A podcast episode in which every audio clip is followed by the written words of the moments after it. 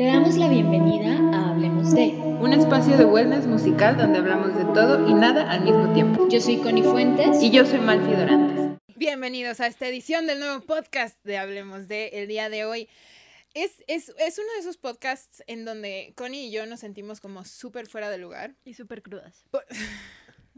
De baile, de baile. Ahorita hablamos al respecto, pero, pero nosotras nos jactamos de así de invitar a muchísima gente de industria y, y tenemos charlas donde nosotras hablamos y damos nuestra opinión y creemos que somos como súper importantes con estas personas. pero el invitado de hoy realmente no sabemos nada. o sea, está, está, está, está chido. cañón. O está, sea, está, cañón. está chido, pero ahora sí es esa vez en las que somos las alumnas. Al Definitivo, 100%. Definitivo, y somos muy ignorantes. O sea, Muy. muy, muy. O Muy. sea, ta- eh, en referencia, acabamos de tardar 40 minutos seteando, seteando las cámaras. no tenemos idea, pero bienvenidos todos. Bienvenida, Mal. Bienvenida, Connie. Cuéntame, cuéntame, para entrar un poquito al tema, eh, cuéntame cuál es tu relación con el tema de hoy. Hmm. No, es que tú estás más experimentada Sí, que la yo. neta, sí. Sí, la neta. O sea, si hubiera un- una escala del 1 al 10, tú estás en el 2, Dos. yo estoy en el 3 y nuestro invitado está en el 45, ¿sabes? Exacto. Exacto. Eh, pues fíjense que durante la Pandemia, pandemia, te hiciste una máster. Estoy aprendiendo, estoy aprendiendo y descubrí que existe un universo que de por sí también por ese motivo nació el podcast. que Ujú. Existe un universo de personas que están ávidas de, ¿se dice ávidas? Sí, Ávidas. Sí, sí, pero el enunciado completo. Como de necesitadas de, Sí. de información, de consejos, de experiencia, de guías y ahí me metí yo en ese nicho. Ajá. Pero con respecto a la industria de la música, nuestro invitado a- abarca un nicho que para mí es estúpidamente grande, Sí. masivo, y tiene mucha experiencia de, ahorita hablaremos con él, pero mucha experiencia con respecto a creación de contenido, edición de video. uy, es crear un... Los- Ser buen, hacer bien las cosas. los gringos están renunciando a sus trabajos para cumplir ¿Verdad? sus sueños y creo que todos en esta mesa somos un claro ejemplo de cómo si Puedes es verdad. cagarla. No, y si es verdad que puedes y salirte del molde, cumplir tus sueños, decir, esta es mi meta y caminar hacia ella. Sí. O sea, todos lo podemos hacer. Y si algo me gustaría dejar como en este podcast es conocer la experiencia de una persona que sí está logrando sus objetivos Sí, justo. y que me encanta que muchas veces yo no conozco hombres que sean organizados. O sea, me da la impresión de que este man es or- organizado. Ahora tu experiencia con él. Creo que te conozco. Te conozco por los Lola, ¿no? ¿Puede ser? Sí, yo creo o que por sí. Andrés, por, Piña. Ajá, por Piña también. También, también. Ok. Porque es que nuestro amigo está en el mundo influencer y todo eso. o sea, otra cosa que vamos a hablar. Ajá. Otra cosa que vamos a hablar que es como un no no en nuestro mundo, pero un sí sí en el mundo normal. Sí, claro, o sea, todas las estrategias de desarrollo de artistas hoy en día incluyen que tengas contenido eh, digital que permita que llegues a mucha más gente. O sea, ya la pauta en radio, aunque existe, es Ya no para sirve disqueras multimillonarias. O sea, un... Iba a decir Bruces, pero capaz sí, sí tienen presupuesto. Eh, Sí, obvio tiene. un, un, un Say Ocean. Un Ajá, Say Ocean ajá. no puede pagar una, una, una pauta en radio, una payola. No. Eso, eso no. O sea, una payola va del medio melón para arriba por 15 días. En la cañón. madrugada. Ajá. O sea, a las así. tres de la mañana. Una vez, una vez. Después el- del, la- del programa de Doctor Simi o algo así. ¿no? Ajá, ajá. Después del himno nacional. Nacional. Exacto, exacto. Ahí ya Todos los días después del himno Ay, no sé si ya hablar, ya tenía que hablar. Sí, puede, Ah, sí, bueno, puede. Todos pues, hola, ¿cómo estás? bienvenidos. Profe Pau, bienvenida. Pero cuéntame, cuéntame cuál es tu experiencia con este señor. Pero creo Tú. que, creo que no se ha revelado mi nombre. No, es que ahí vamos. Ah, ok, ok. Es que por eso no sabía cuándo entrar, ¿sabes? Estaba como, como esperando que me dijeran, listos, fuera. Está Fa. bien, no, porque ahorita tú te vas a presentar. Ah, ok. Es va, la va, va. dinámica.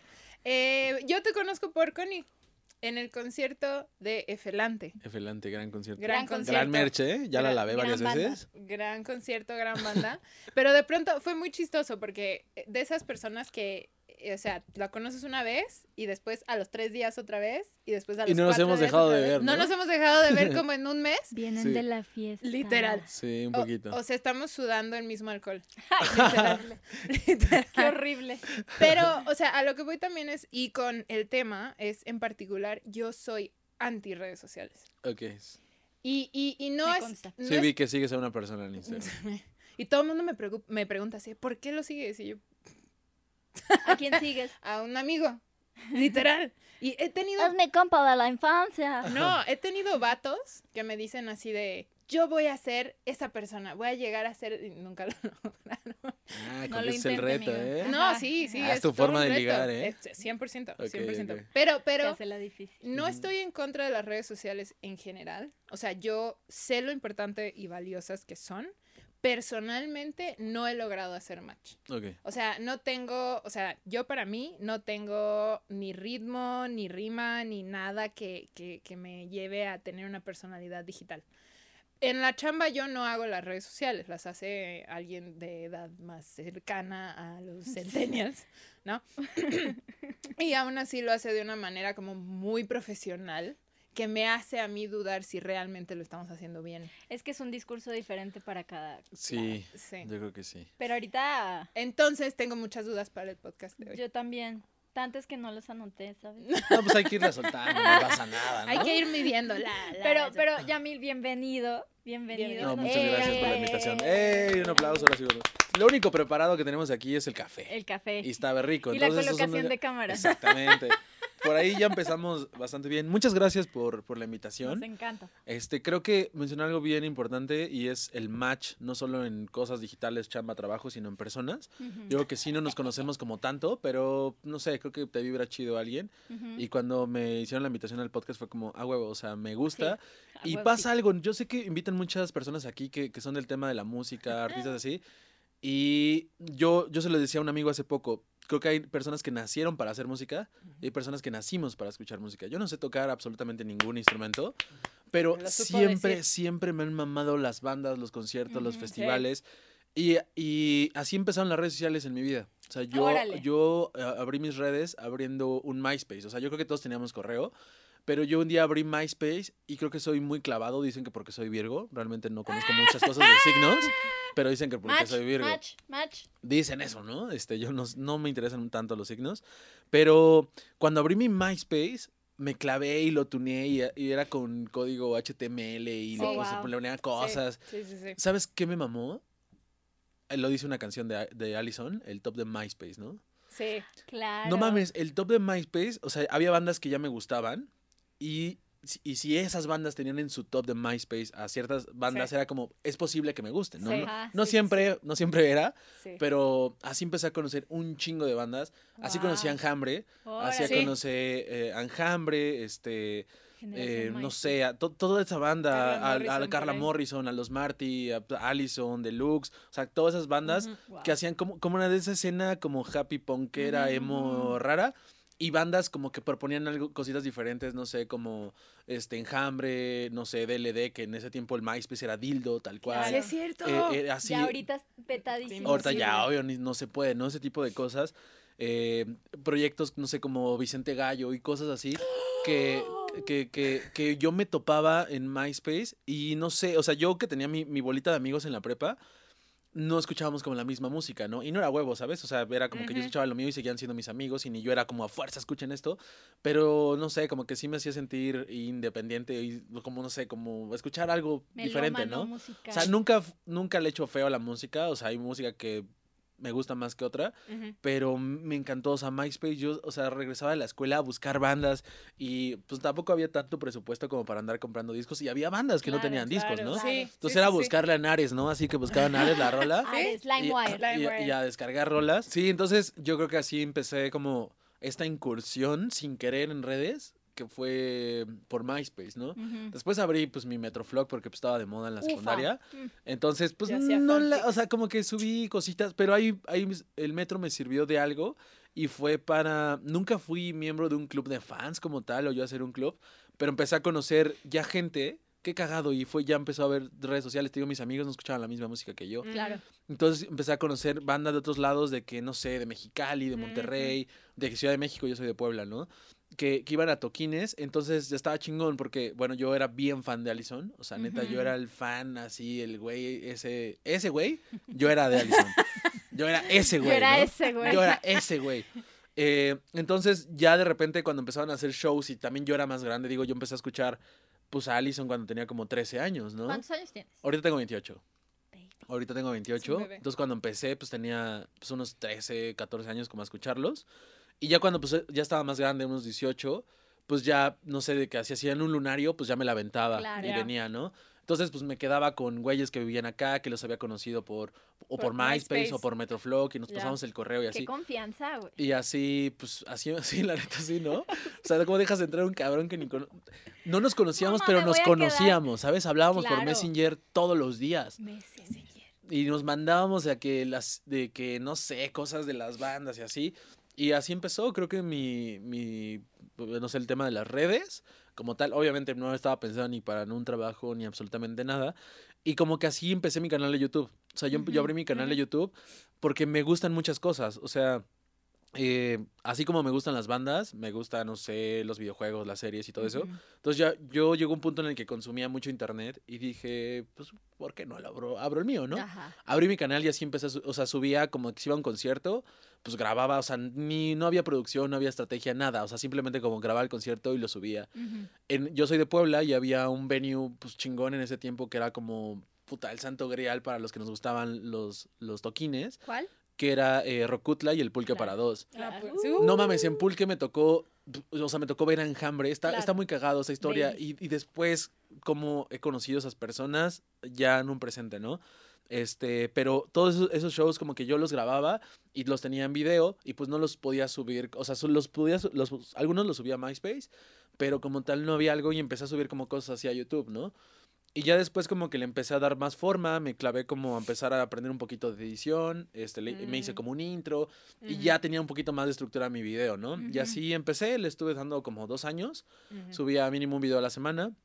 Y así, pues primero no los veía nadie, ¿sabes? O sea, Obvio. no obvio. mames, las reproducciones eran Sí. de las mías, yo creo, ¿no? Sí. Y que se los pasaba a amigos, familia. Empezó a crecer poquito a poquito y en, sí, en como en dos años llegué como a 3.000 suscriptores. Oh my God. En dos años. Que en ese entonces era muchísimo. No mames, era un chingo. Era muchísimo. No mames. Claro. No, o sea, yo creo que ni siquiera los 3000, o sea, cuando llegué a 1000 fue como, no mames, qué pedo, ¿no? ¡Ay, millonario! Ajá, ¿no? Sí. No, no ganaba nada. O sea, Soy nada- millonario aquí. Soy millonario todavía, de, o de sea, cariño. No mi o sea, corazón. no había manera de ser partner en ese momento, ¿no? Ya cuando los mil suscriptores, en ese tiempo era diferente para el partner. Y Mm. ahí en los mil ya fui partner. Ya. Y ya ahí, este, pues, llegaba dinero, pero... pues, Sí, nada. sí, sí, sí, O sea, con una nada. chela. no, Sí, no. nada, nada, así. Para pagar un boleto. Sí, o sea, año. después de esos dos años, tardé en recibir mi primer pago de YouTube, que fueron 1.500 pesos, otro año. Órale. Otro año, otro, otro año en ganar 1.500 pesos. Y hubo, estuve bien cagado porque hubo un concurso en Puebla, que era un güey que hizo un pinche evento bien rancio como de youtubers. De así un morro que se sacó, o sea, que le pidió yo creo que 3 mil pesos a sus papás, que contactó gente, hizo un evento como de youtubers que era como para firmar y así. Ajá.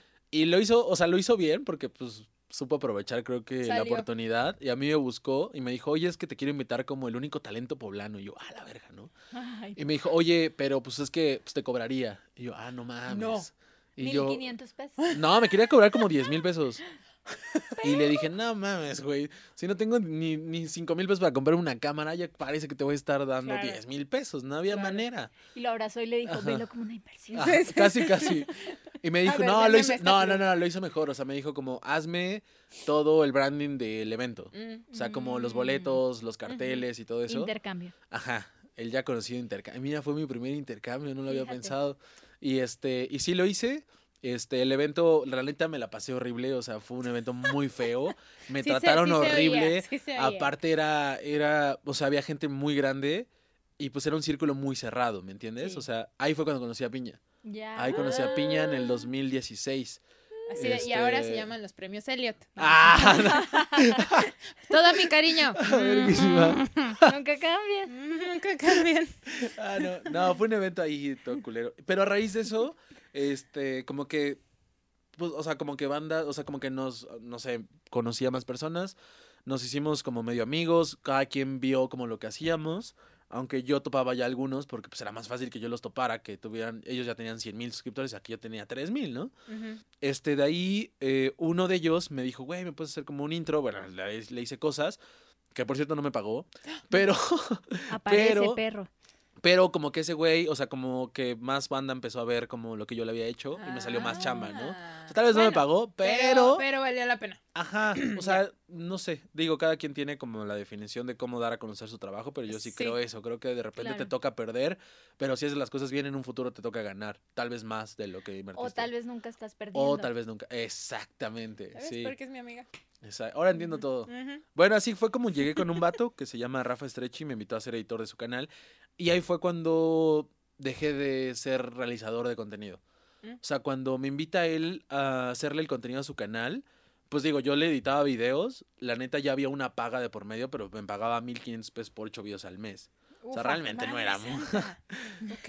Pues no mames, o sea, ahí- tenía yo 21 años, es lo que 22 te iba a años. decir. ¿Cuántos años tenías? Claro. Ajá, tenía Sí, 22 sí. años y yo, Este yo- es el futuro. yo ya de por sí ya trabajaba, o sea, trabajaba los fines de semana en una lavandería.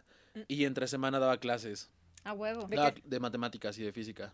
Ah, es que estudié una ingeniería. Por eso se la da. Ajá. Ahora entiendo Estudié una todo. ingeniería, Ah. entonces pues en las tardes daba clases particulares, o sea, no era Claro. complicado, era algo que pues yo ya sabía y que solo era enseñar.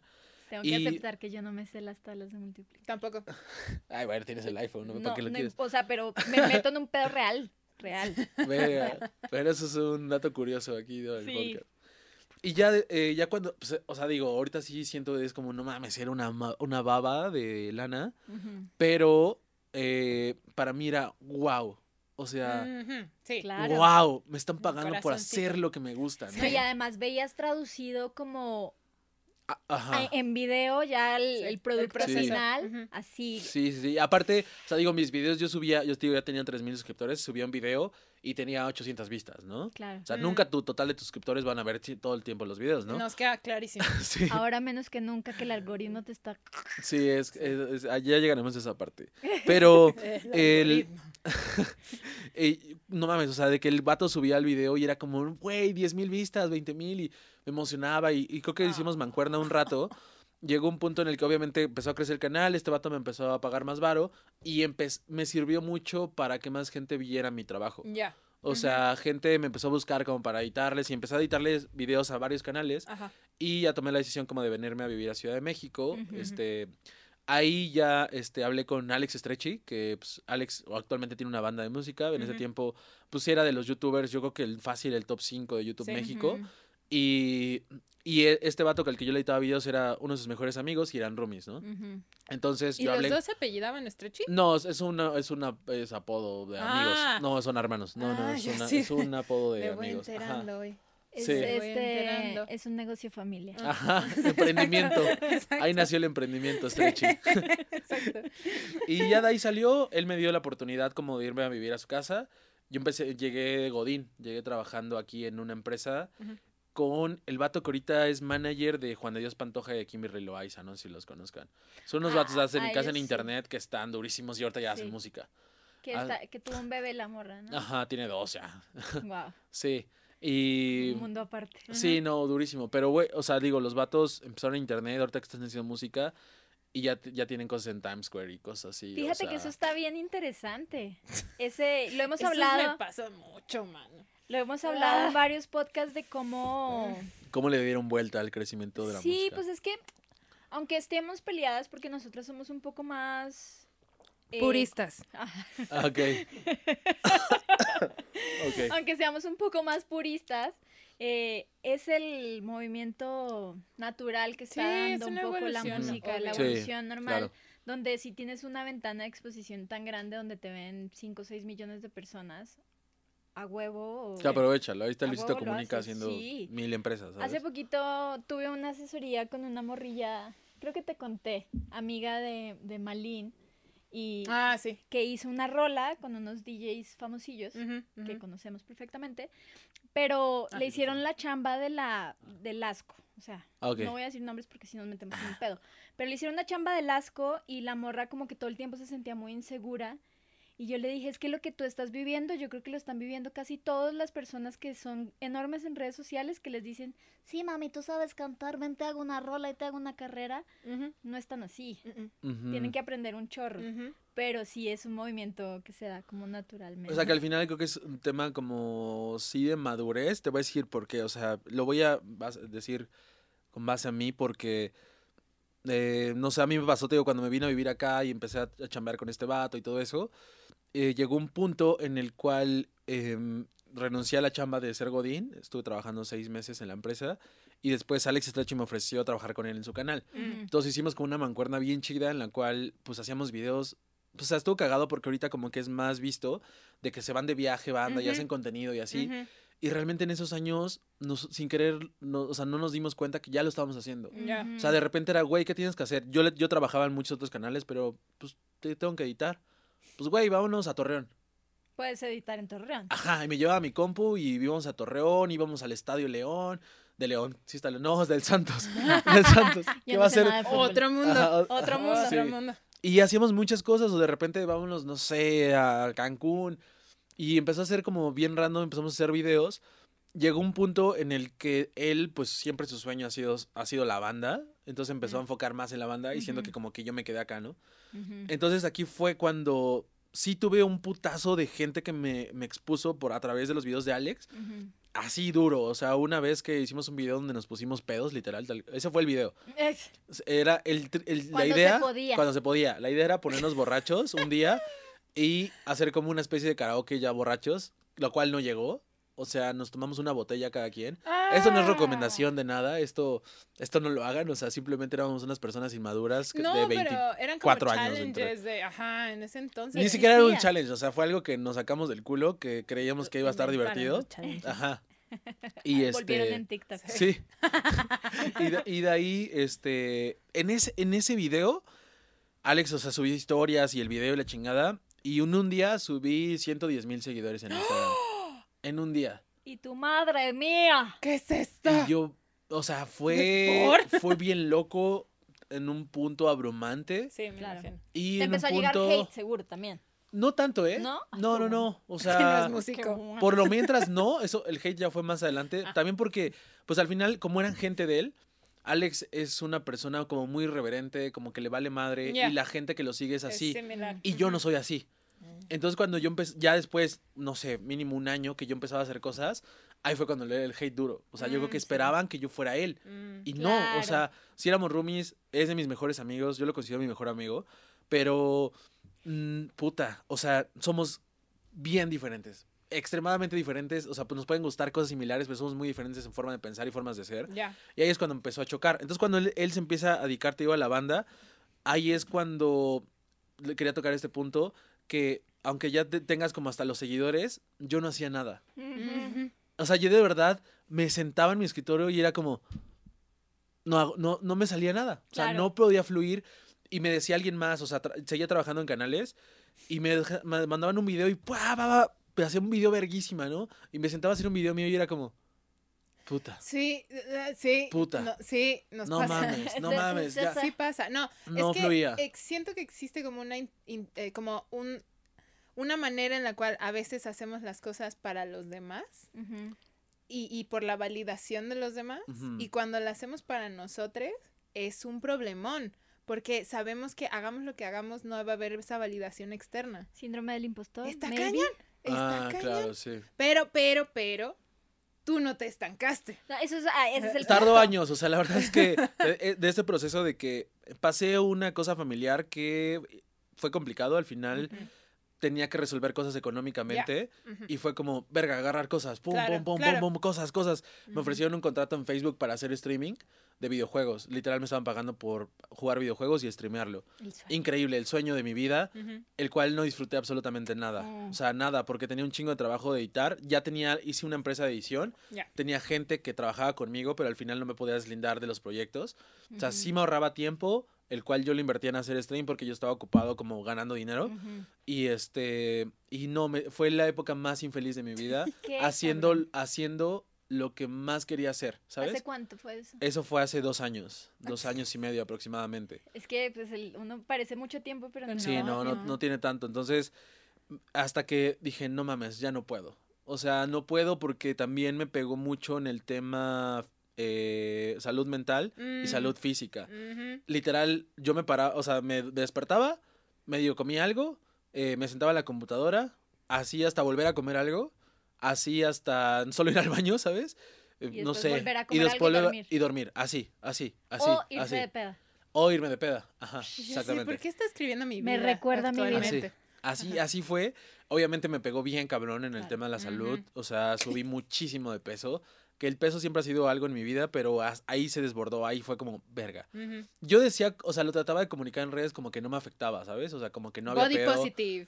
No, no caí ¿No? en eso Ah. hasta- en ese momento, sino este, simplemente creía que no, o sea, yo hacía sentir que no me importaba. Ya. O sea, cuando me- amigos me llegaban a hacer bromas de eso, yo también hacía la broma de la broma, Ah, Ajá. pero realmente sí me Pero era afectaba. un mecanismo de cultura, defensa. Claro, cultura, totalmente. cultura, cultura gordofóbica. Sí, sí, entonces yo como que... As- Microagresión. Exactamente, hacía como el, así para que, puta, para que vean que no me afecta, hago el chiste. Mejor me hago el chiste a mí mismo. Exactamente, hasta que llegó un punto en el que eh, mucha saturación de trabajo, sentirme insatisfecho hasta con mi propio cuerpo, con lo que yo pensaba, con lo que yo hacía, dije, puta, basta, basta, basta, ya no puedo más. Eh, también cagado, o sea, Ileta me considero muy afortunado, porque aunque yo no hacía tanto en mis redes, me salían cosas, o sea, me salía, no Mm. sé, alguna campaña, yo aprovechaba la oportunidad, creo que si algo puedo decir como bueno de mí es que trato de aprovechar las oportunidades, que ni siquiera lo veo como de exprimir a alguien, ¿sabes? O sea, solo es como si me llega, me nace, me, me, me- y, así- y ahí, emocionas. ahí me volvió a salir, ajá, me Qué empezaron a salir cosas y me prendí el foco y hacía hasta más y esto, y bien cagado, y eso por eso está padre que, que me siente con ustedes en un podcast de música, porque ya cuando empecé como empe- a hacer cosas, a retomar y a probar, porque creo que el internet es de probar, Sí. y, y no frustrarte. Es bien difícil, pero sí es no frustrarte. Y dentro de las cosas que empecé a probar, un día fui a una premiere de Spider-Man. Me maman los superhéroes y esas cosas.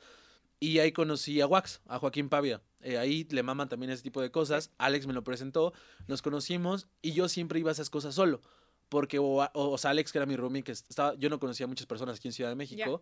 Él cuando estaba de viaje o así, yo iba solo. Ujú. Entonces me dijo, güey, ya no, vaya solo, vente con nosotros. Entonces me empecé a juntar mucho con en ese tiempo los manejadores. Y ya cuando salió todo esto, la música, el MySpace y las bandas, pues como que estuvo bien random porque yo una vez, cuando iba a la secundaria, cu- había un programa en, el, en Telehit que se llamaba El Monchis, que era de Beto y Lalo. A mí me mamaba porque estos güeyes siento que como que les valía madre la estructura del programa, imitaban bandas bien random, ¿no? O sea, no, mi- Sí, no, no era como No, curado por ajá, no era- no era, no era como en ese tiempo los 10 más pedidos que Gabo Ramos invitaba a Zoé. Sí. ¿sabes? O sea, ahí era un pedo más under. Y me acuerdo que una vez invitaron a Lady Lane, que Lady Lane, pues uno de los miembros, pues, es Camilo VII, sí, ¿no? sí. No mames, me acuerdo que pusieron una rola que se llamaba Sincronicolor y Mm. me mamó, ¿no? Entonces los busqué en MySpace, hice toda la labor de MySpace y bien cagado, o sea, ya cuando conozco a Wax, eh, ya traía el Festival Katrina.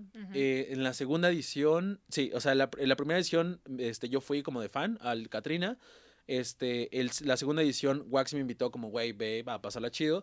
Y el tercero me dijo, güey, tengo una idea de hacer unas cápsulas para el festival y todo eso. Le dije, no mames, a huevo, hagámoslo. Ah. Y pues ahí Wax y yo la hicimos. completo. Sí, sí, sí, ahí, ahí, ahí estuvo bien chingón porque pues Wax y yo básicamente le hicimos de todo, o sea, y la hicimos este pues para todo el diseño, o sea, yo hice como la producción, este escribía, editaba, conducía, subíamos eh, y, y no, estuvo estuvo muy cabrón porque al final yo todas estas bandas que yo veía como de fan, ¿sabes? En Rocutla o en el Pulque, entrevistarlas para mí era como Ah, no sí, mames. sí, sí, tenemos No mames. Estoy momentos. bien, No, no, no, no, no mames, o sea, estuvo bien cabrón. Sí.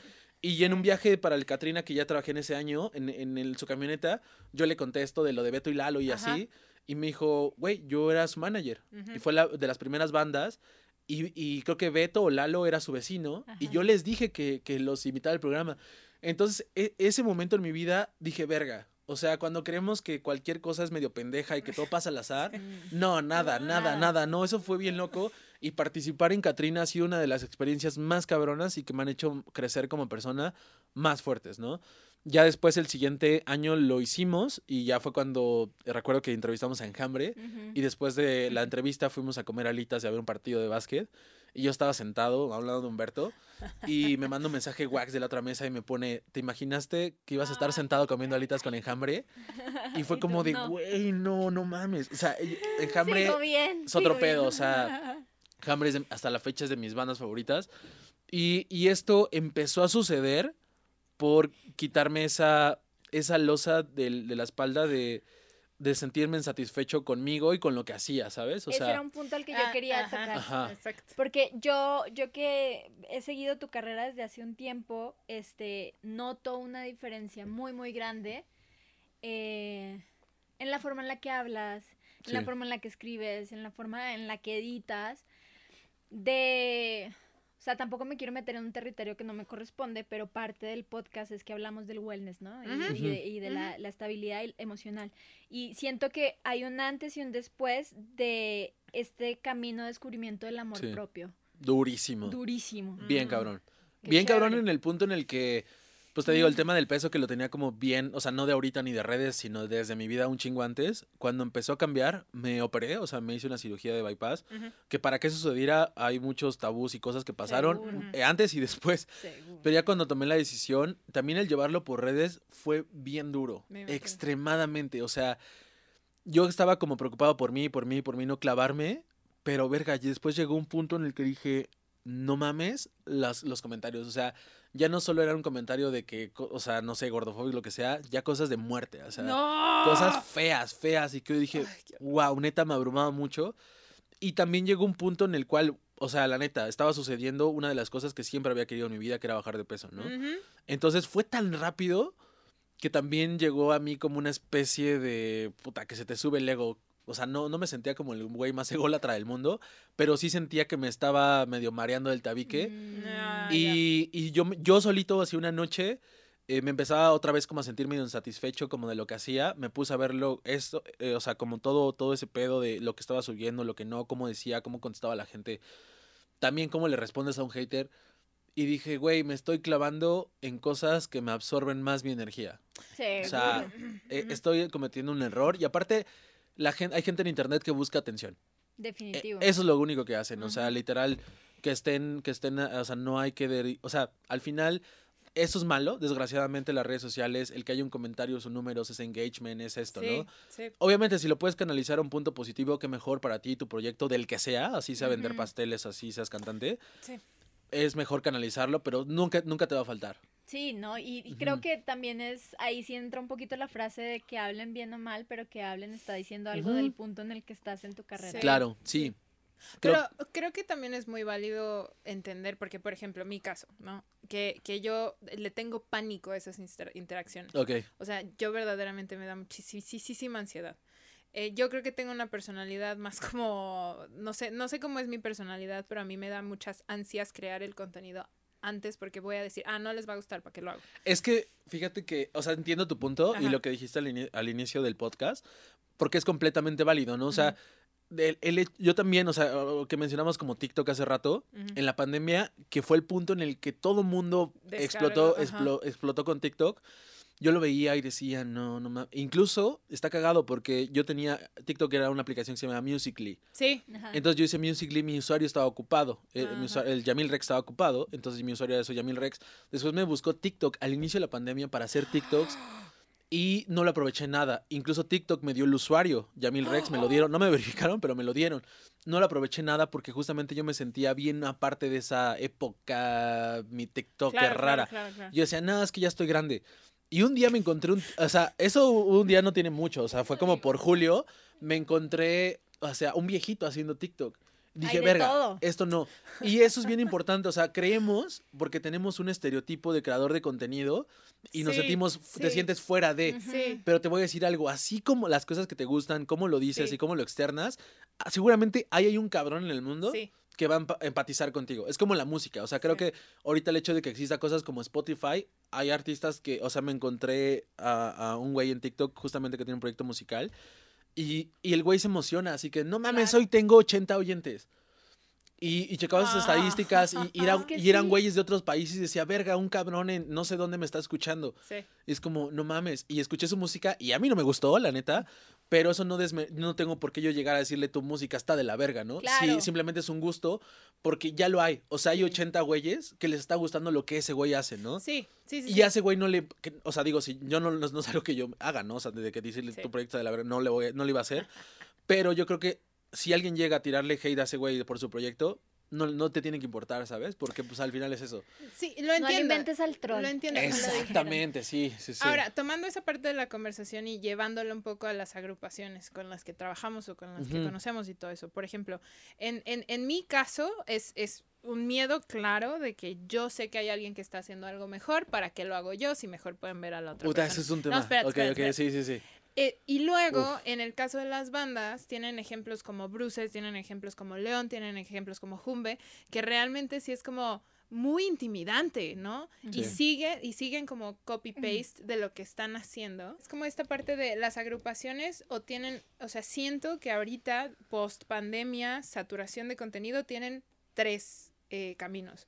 Uno, el de no voy a hacer nada porque no soy estas personas y no me va a salir. Dos, voy a copiar lo que estas es- personas Mm. exitosas están haciendo. O tres, que es el mínimo que yo no he visto a muchas personas, que encuentran su nicho y encuentran su forma de hablar y tienen su concepto claro y saben cómo dirigirse a la gente. Pero esa, esa es como un micro, así micro nicho que es a los que se van a convertir en los siguientes chingones. Así lo veo. Sí. Entonces, por ejemplo, en, en mi caso, si yo fuera una banda con ansiedad y miedo que yo le tengo al, al manejo de redes sociales, ¿cómo podría una banda iniciar a encontrar su propia voz en, en, en plataformas? Qué interesante. Intentándolo. O sea, yo creo. No, no, no, es que sí suena muy pendejo, yo lo sé. No, no, Pero es que para. es para muy intimidante. No, o sea, es que para que, para que justo como, como, como Leon Leiden o proyectos que han salido de TikTok, esos güeyes, o sea, no. Sí, un día dijeron, ah, voy a subir mi TikTok, pero yo creo que para que el formato que tienen, o sea, se me hace muy característico ver un video de Leon Leiden y saber que él lo hace, ¿sabes?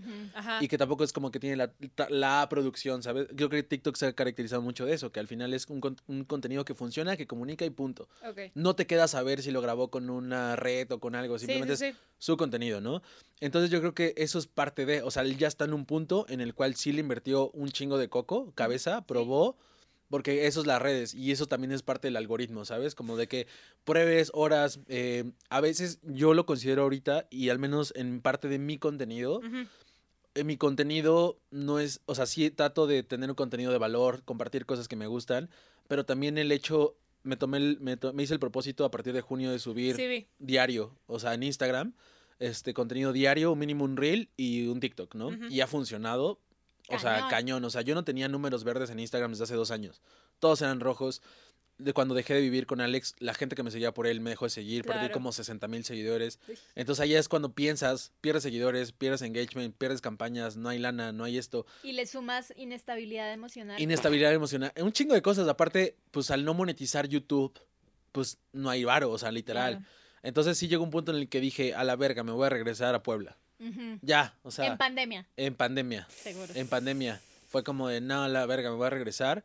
Pues pasaron muchas cosas, muchos cambios y creo que parte importante de esto es que el tema, el dinero no es fundamental para ser feliz, pero sí es elemental si quieres levantar cosas.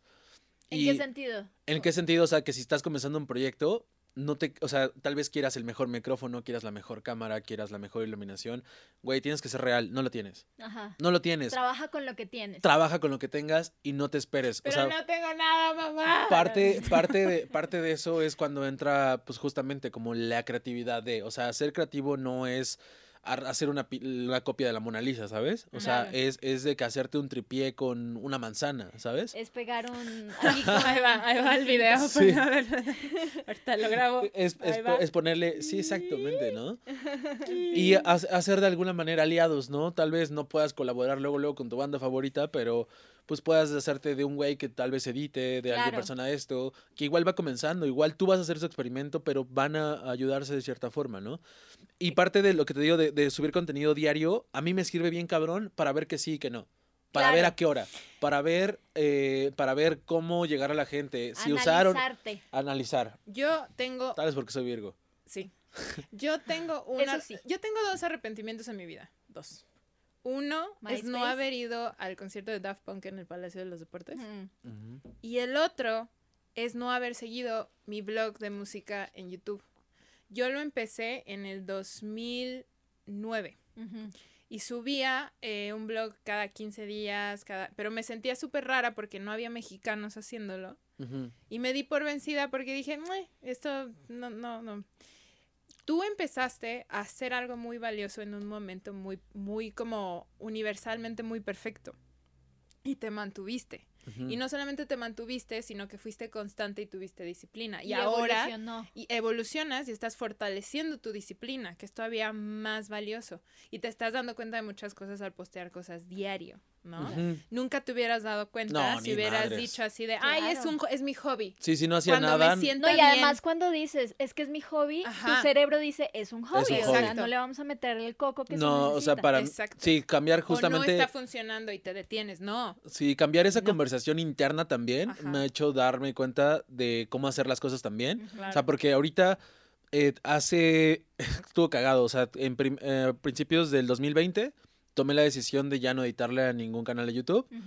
Económicamente me iba muy bien, pero el año anterior haciendo o dedicándole el 15 al 20% de mi tiempo me sacaba, pues no el mismo cantidad de varo, pero era algo. Claro. Eh, dedicándole el Moviste 15%. tus prioridades. Sí, totalmente. Entonces dije, le voy a invertir el 100% de mi tiempo a ver qué resulta. Igual, Y no, vale. igual no resulta nada, ¿no? Pum, la pandemia. Pum, la pandemia se cayó. Que digo, Ah. cagado, salieron, hice muchas campañas en la pandemia por, justo porque todo el mundo se quería anunciar en internet. Pero proyectos en los que estaba como el Festival Catrina, que me mamaba, o sea, Catrina me mama hacerlo. Es algo que no me cuesta absolutamente nada. Y Catrina pues, se cayó. I- i- iba yo a trabajar en Machaca también. Claro. iba a trabajar también en el Vive Latino y valió madre. O sea, valió madre. Tal vez ya se recupere. Sí, claro. Entonces, pero eso me pegó también. O sea, aunque yo, aunque yo no era Claro, músico, aunque no era nada, se- o sea, también rodearme de muchos músicos, ver a mis amigos mal, o sea, fue algo difícil. Es duro. como, es duro, es duro, es muy duro. Sí. Entonces, este pedo también como de, de- de la pandemia, siento que fue como me dio un año de chocolate, que yo hace poco se lo decía a mi hermana, le decía como, güey, me hubiera gustado que lo que estoy haciendo diario así, lo hubiera hecho en la pandemia y me hubiera crecido bien cabrón. Y Pero me- fíjate que cada me momento dijo- es perfecto. Claro, y ella me dijo algo, me dijo, güey, o sea, igual no hiciste eso, pero te enfocaste en ti. Y, y no lo hubieras hecho. y Sí, es ah, la que, verga. es que fíjate que en casi. Creo que desde que creamos el podcast, todo el mundo nos cuenta cómo le fue en la pandemia. Sí, claro. Sí. Sí, sí, Y todo el mundo tiene un momento de realización, Sí. Tanto Sí. en positivo como en negativo. Negativo. No importa. Sí, sí, sí. Pero todo el mundo tiene un momento de realización en su Sí. vida. Y la verdad es que creo que no lo hubiéramos podido ver tan fácilmente si no hubiéramos tenido este proceso donde, ok, necesita, eh, el universo necesita que se pare completamente Sí. para que tú puedas ver y enfocarte en lo que realmente quieres hacer. Sí, Volviendo un poquito a como, si traduciendo esto a las bandas, yo creo que de los puntos principales para poder con- encontrar una voz es esto que hablamos nosotras de sentarse a hablar entre sus compañeros y decidir qué tipo de lenguaje van a tener. Y de ahí, si no pasa con ese tipo de lenguaje, experimentar otro, otro tipo de Claro, mensajes, claro. otro Claro. tipo de videos.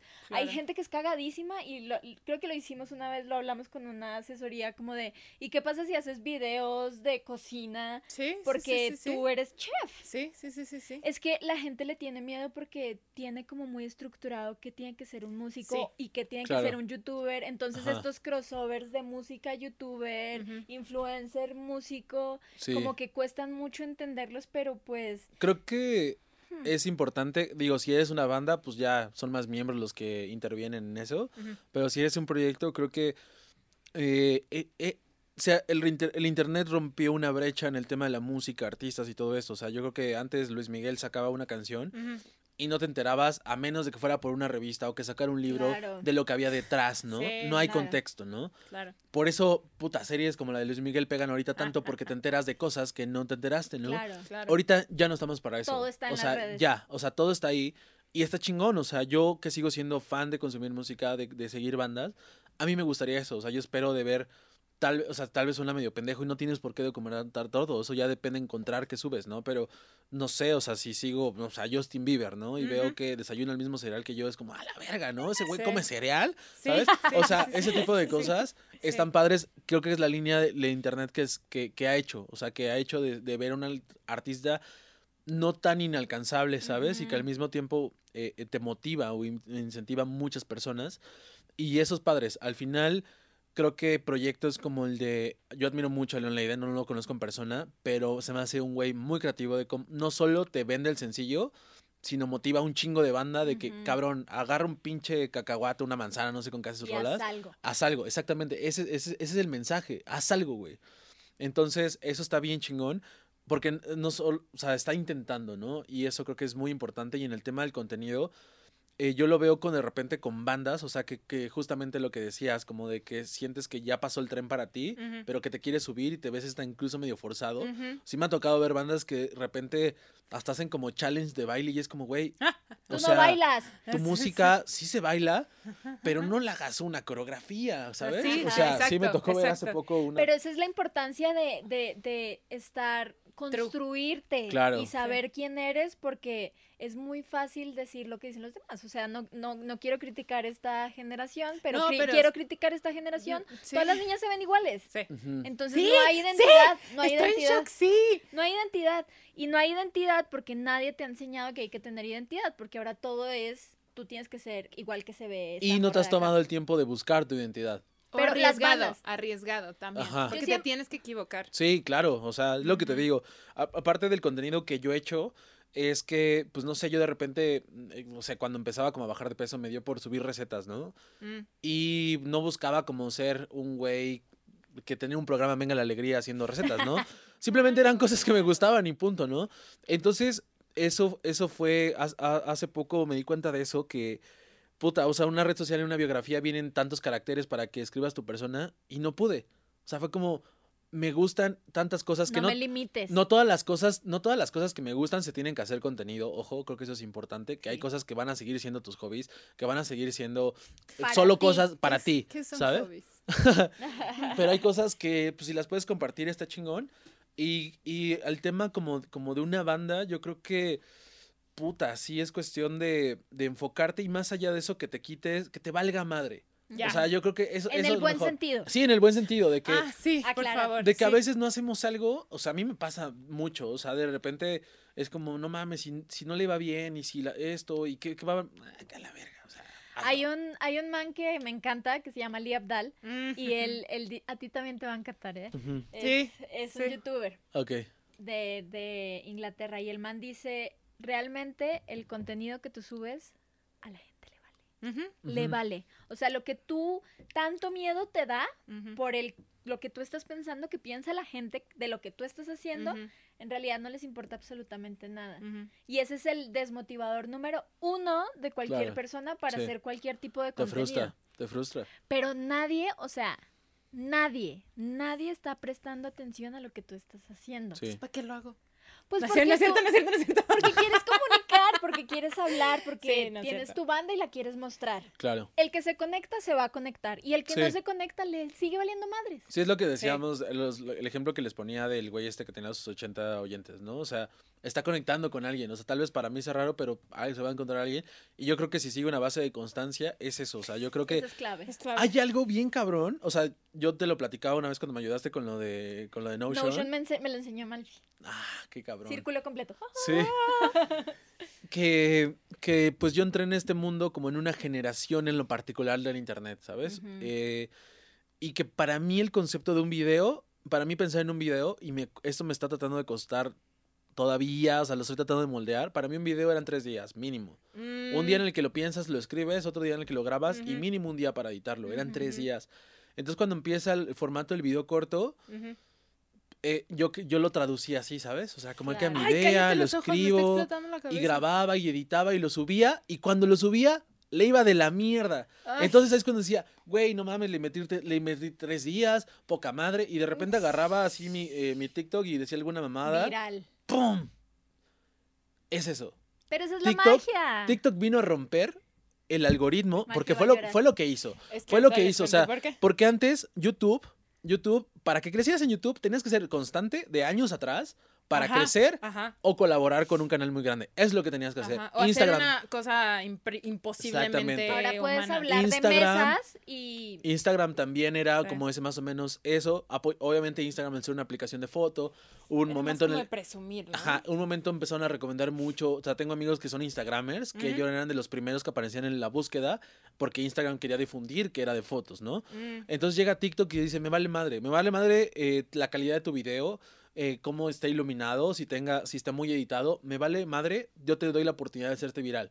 Y el hecho de darle la oportunidad ya está volviendo, ¿sabes? Como a ser artista, o sea, como Sí. que, que, que, que no sé, que en las épocas de mis papás, un artista pop no lo hacía cualquier persona. Ya. Y, en- y el internet ya era un poco así, ¿sabes? Ujú, ujú. Youtuber no era...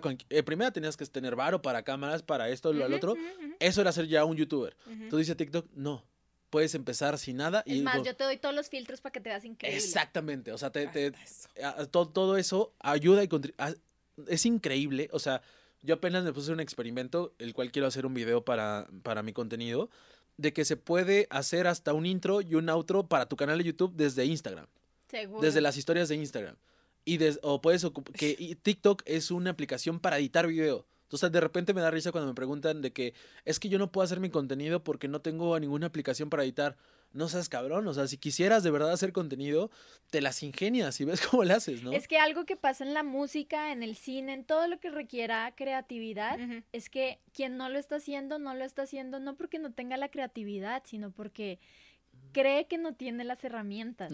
Porque Sí. se, se tira a menos y Sí. no, no, no le dedica el tiempo. Ajá. Necesitas X cantidad de horas para Claro. ser máster en una, en lo que sea que hagas, hacer pan, lo que sea.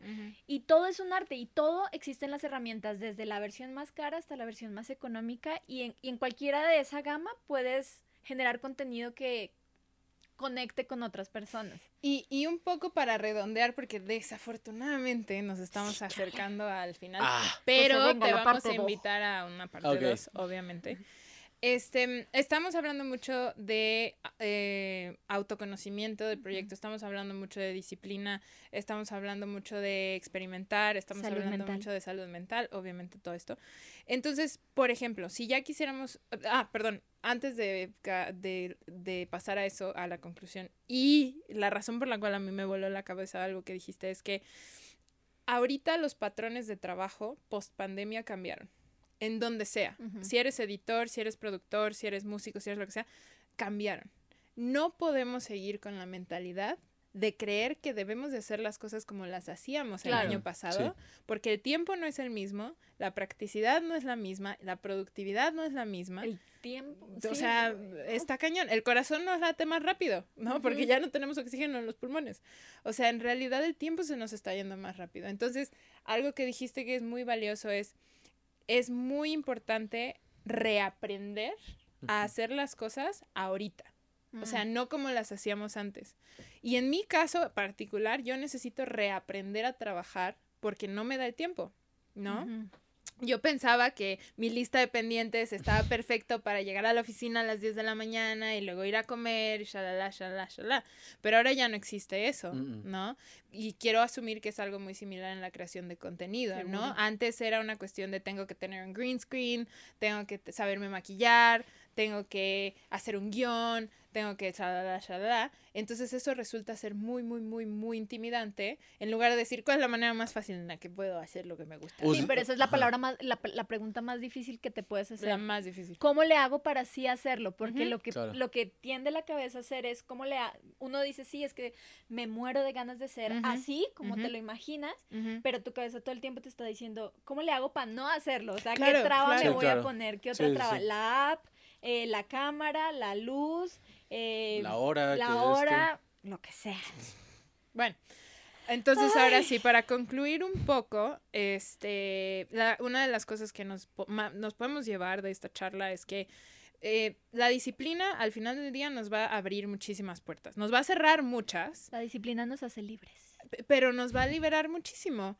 Y también el autoconocimiento que no nos lleve a una autocrítica. Eso es clave. O sea, no, no, siento que cuando nos empezamos a decir, sí, es que soy esto malo, y soy esto malo, y soy esto malo, y soy esto malo, en, en lu- en lugar de realmente disfrutar lo que haces bien, te criticas y te flagelas y, y crees que ese es el ejercicio que debes de hacer. Pero no, en realidad debes de decir, ¿qué, ¿para qué chingado soy bueno? ¿Qué, Claro. ha- qué me gusta? ¿Qué hago bien? ¿Qué, yo creo que o sea, tam- eh, también hacerlo y que lo disfrutes. O sea, yo creo 100%, que eso es lo sí, más importante porque 100%. te digo, eso es lo que te pega mucho, que si subes algo, ya sea lo- para lo que sea, Sí. y que si sientes que no le va bien, Sí. puta, es- ahí es cuando dices, ah, no mal, invertí, hice esto. Y no, o sea, yo creo que si te gusta y que te quedes con lo bueno, ¿no? O sea, que te quedes con lo bueno de los buenos comentarios, de gente que sí le gustó, el que lo comprendió. Y antes de que llegues, al menos lo que yo hago es como antes de que llegue para mí ese estudio de la hora y del esto y de que si cuántos hashtags, o sea, lo que sea, para mí es me gustó. Ujú. La neta, o sea, yo lo veo. Si yo, si a mí me gusta verlo, si a mí me gusta ver mis videos y siento que no me da cringe, ya, o sea, ya me doy por bien servido y lo que llegue y a donde llegue está bien.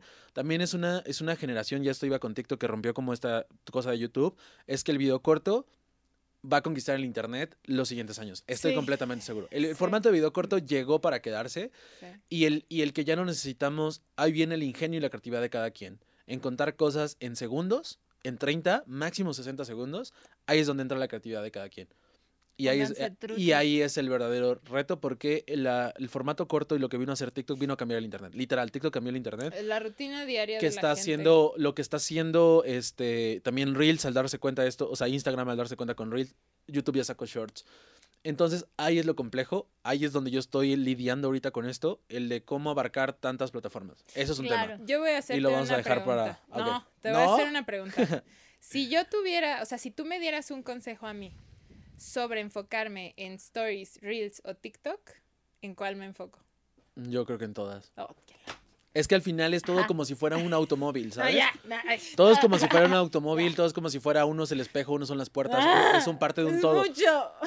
Sí, Es que ese es el fíjate- reto. Fíjate Ese es el que reto. sí es mucho, sí Pero es sí se puede. Pero sí se puede. No, y es el reto. Al final del día no es fácil. Y es un Sí. lenguaje diferente para cada lado, aunque los tres sean videos cortos. Sí, es el, el lenguaje es diferente. Sí, sí, sí, sí. Está cañón. Y- Pero al final del día, de nuevo, y lo hemos platicado muchísimo en este podcast, las cosas que valen la pena son difíciles.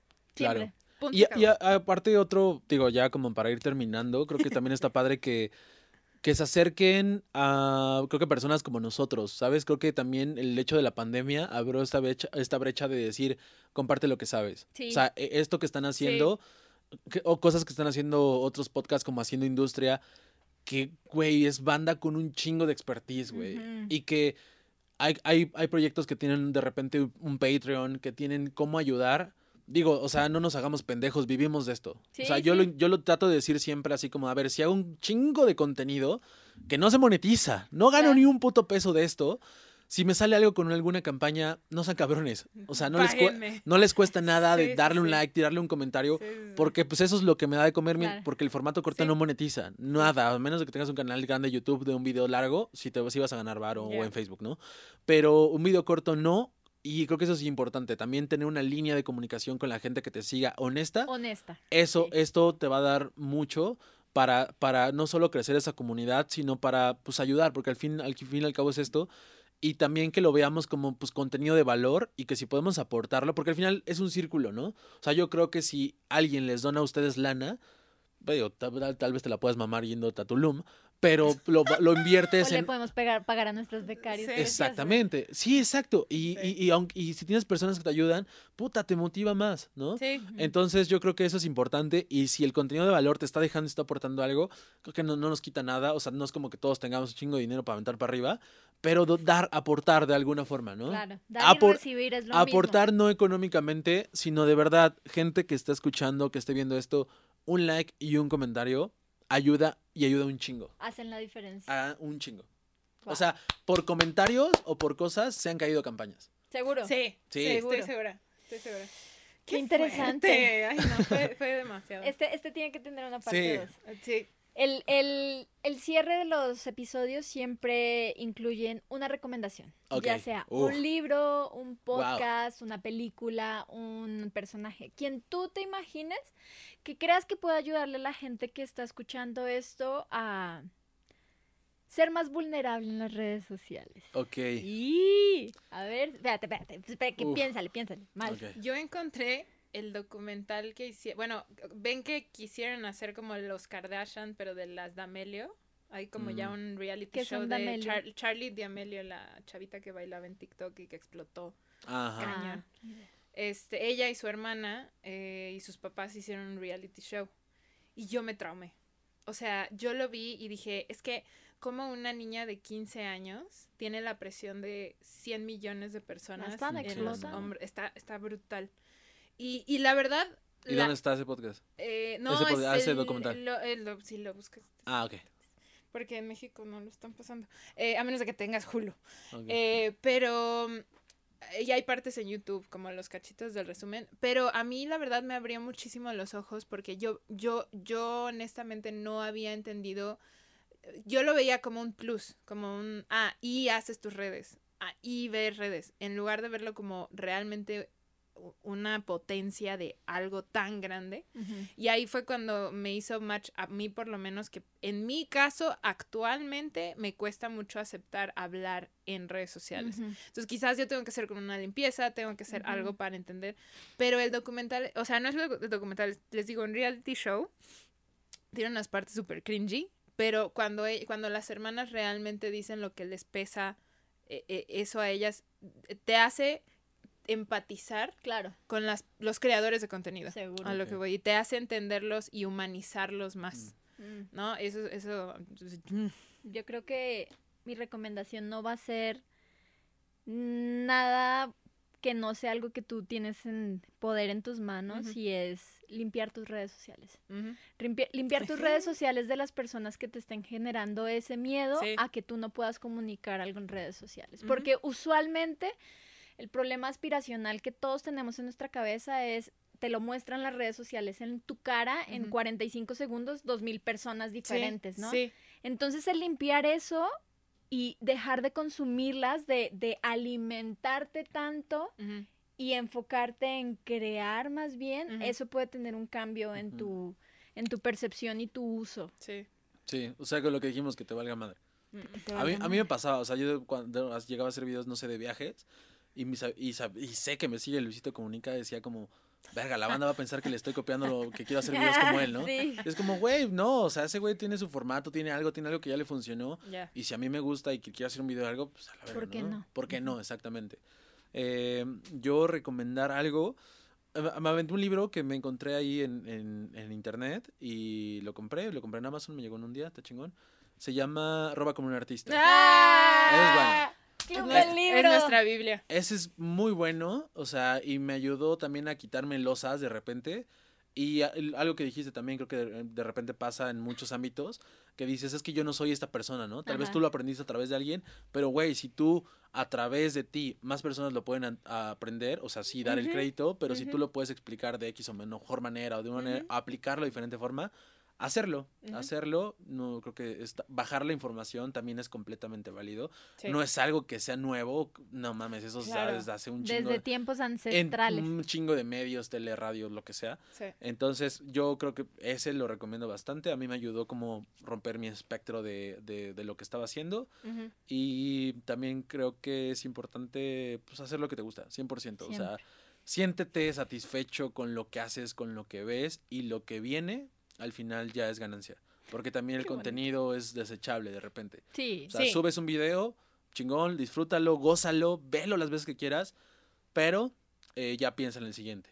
Y lo que yo aconsejo también es, de después de determinado tiempo, chútate lo que has hecho en un mes y ve si te sigue gustando. Y tampoco Mm. está mal cambiarlo. Interesante. Te va a costar, obviamente, si de repente haces, haces fútbol y luego haces recetas, pues te va a costar esa transición. Claro. Pero no, no tienes por qué ni te sientas mal. O sea, Sí, es ser, es mostrarte. parte de tu evolución. Sí, como Ujú. quieres ser. Qué bonito, que estuvo muy bonito este podcast, me gustó mucho. Sí. Muchas gracias por la invitación. No, nos chingón. encanta tenerte acá. Tiene que haber una segunda, Sí, Sí. invítenme. Sí, sí, sí, un podcast. Igual ahí en, en mis redes, mucho de lo que platiqué trato de compartirle. Igual si quieren, gustan seguirme. Obvio, o sea, Obvio. o sea, arroba ya- Estoy, estoy, estoy segura que todos los que nos siguen a nosotros siguen a Exacto, Yamil. exacto. Ok. No es como para recomendarlo, revés, es al revés. Ah, pues, O sea, gusto. sí, tú- Pero bueno, muchísimas gracias por haber estado aquí. Fue No, una gran charla, en serio. Este, muchas agrupaciones y muchas personas con las que trabajamos que quieren formar parte de la industria se van a ver muy beneficiadas por esta charla. Qué chido. Y pues nada, agendamos la sección 2, Sí, por favor. hagámoslo. Sí. Y no olviden que pueden escuchar esto y verlo en todos lados y que tenemos, No te intimides, tenemos no un intimides. precioso, un precioso club del libro y un Patreon precioso. A ver, para cerrar, para cerrar eh, la, la conversación, antes que nada, muchísimas gracias a nuestros amigos de Multiverso. Te por amamos, este Multiverso. gran lugar, te amamos. Eh, recuerden que estamos en literalmente todas las plataformas, eh, tanto las redes sociales de Bingo como las nuevas redes sociales de Hablemos de. Eh, y también eh, de- nos encontramos en Patreon, donde tenemos un club de libros súper, súper, súper chido. Sí. en donde todos los meses leemos un libro que beneficia el wellness musical de las personas que forman parte de nuestra comunidad. Cada vez somos más, eso está bien ¿Eso chido. está chido? Qué cada padre. vez los libros de li- la- los clubs de libros se clavan más, cada vez filosofamos Cada vez más, lloramos más. cada vez lloramos más, pero está increíble. Entonces, eh, creo que esta va a ser una muy buena charla para añadir a ese bienestar de que est- algo estamos haciendo bien. Todo está perfecto. Ahí vamos. Y todo lo que quieras hacer también lo estará. Exactamente. ¡Pum! Gracias. Gracias Adiós. por Adiós. todo. Bye. Bye.